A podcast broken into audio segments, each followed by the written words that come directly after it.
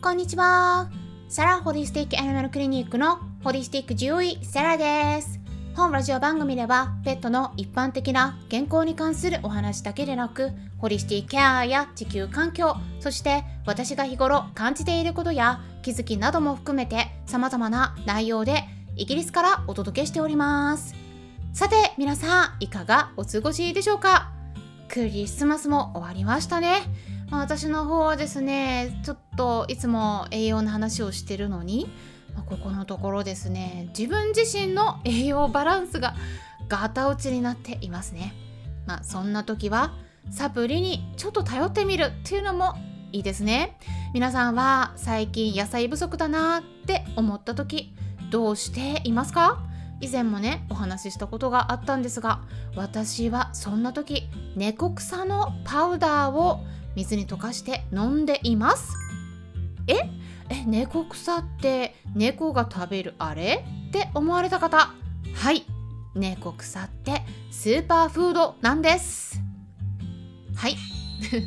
気になる方はね猫草の栄養について解説した音声もありますので是非過去の内容をチェックしてみてください。11月26日に配信した内容になります。結構ねその時もお話ししたんですが緑茶みたいな味になるのですごくね飲みやすくておすすめなんですよ。まあ、これもまたいつかメンバーさんに具体的に商品名なども、まあ、ご希望があればお伝えしていけたらいいかもしれないですね。まあ、皆さんも何か健康に気を使って飲んでいるものとかがありましたら是非教えてください。でそしてですねいよいよあさってははいスタンレー FM の方で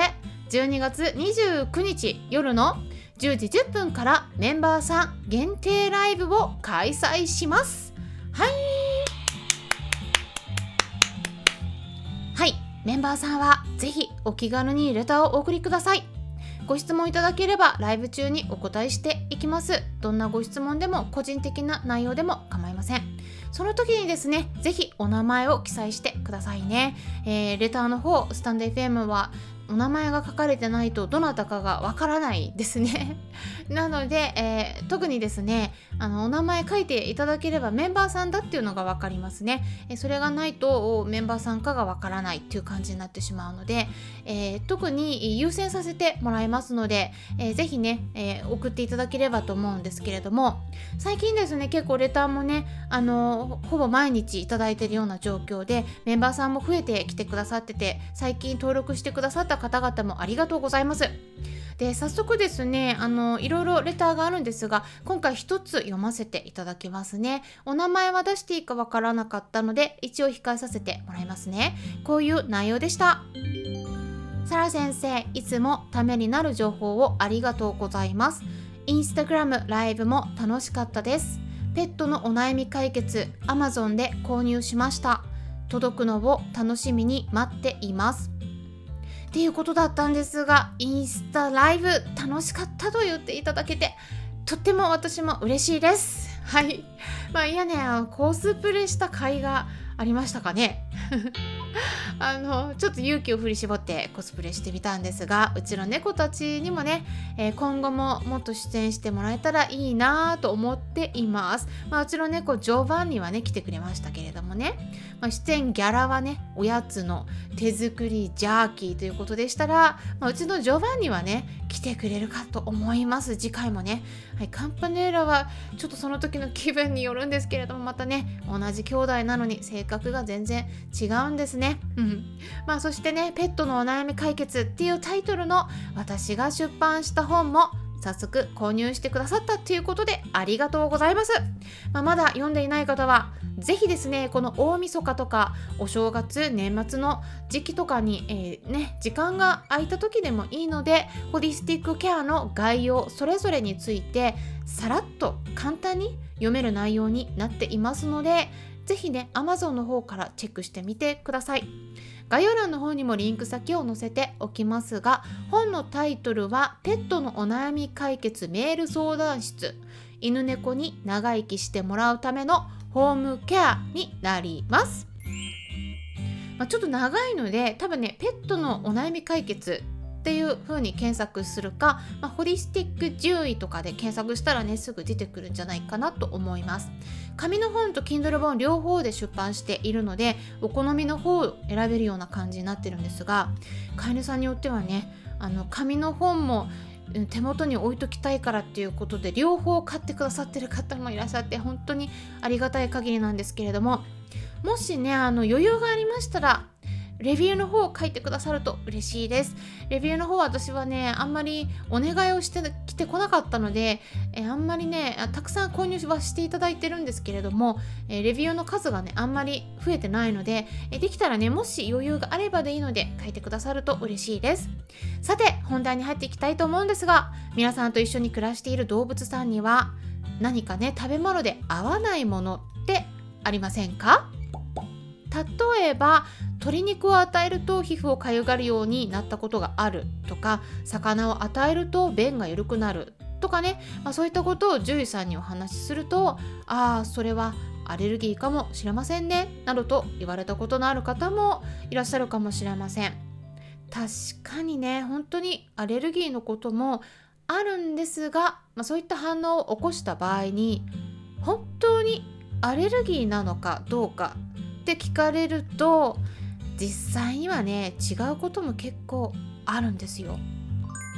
体の中で炎症を起こしやすい状態になっている時にその食べ物を入れたから反応を起こしたっていうだけであって実際には食物アレルギーではなかったりたとえねアレルギー検査をしてまあ例えば鹿肉に陽性の反応が出ていたとしてもその時そうだっただけであって例えば1年後とか2年後に状態が良くなった時に再び同じ検査をしてみると陰性になることがあります。でそこで例えば同じ鹿肉とかを与えてみたら以前はかゆみが出てたはずなのに全然出なくなったなんていうことねよくあるんですだからアレルギー検査で陽性であったとしてもじゃあ一生ねその食材を与えることができないのかって聞かれたら必ずしもそうとは限らない。体質は変えられるんだっていうことをぜひ皆さんに知ってもらいたいなと思って今回はお伝えしました。本当はねその一つの食材メインのレシピとかペットフードをずっと与え続けるのってあんまり良くないんですね。どうしてもですね腸内細菌のバランスが偏ってきてしまいます。具体的にはまたライブの時などにお話できればと思うんですが、まあ、治療も健康も地球環境も腸内環境も全てバランスの上に成り立っているっていう風に考えてみてください。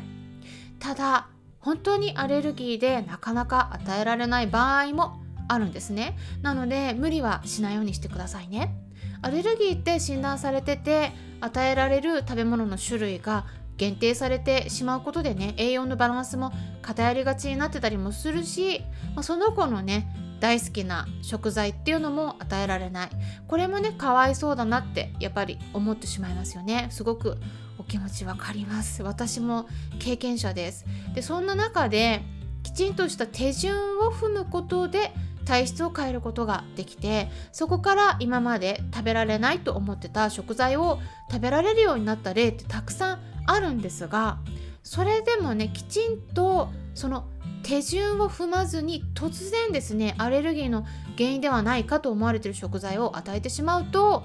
やっぱりすごくかゆがるようになってしまったり便が緩くなったり下痢したりっていった反応を起こしてしまいますのでそういった手順を踏むっていうやり方が非常に重要になります。っていうことでそんな流れから、まあ、うちの猫ジョバンニも実はですね、まあ、去年は魚を与えると下痢とかひどい場合は血便を起こしてたのでこれ何回もですねなのでね魚本当は与えたかったんだけどもずっとに魚は全く使わないレシピを続けてきたんですが最近ですね全然下痢がなくなったので魚をね少しずつまたね取り入れ始めたんですね。そうしたら今はね全く問題を起こさないんです。これはですねうちの猫ジョバンニに限らず他のワンちゃん猫ちゃんでも同じようなことが起きてます。なのでアレルギーのワンちゃん猫ちゃんにケアをされている飼い主さん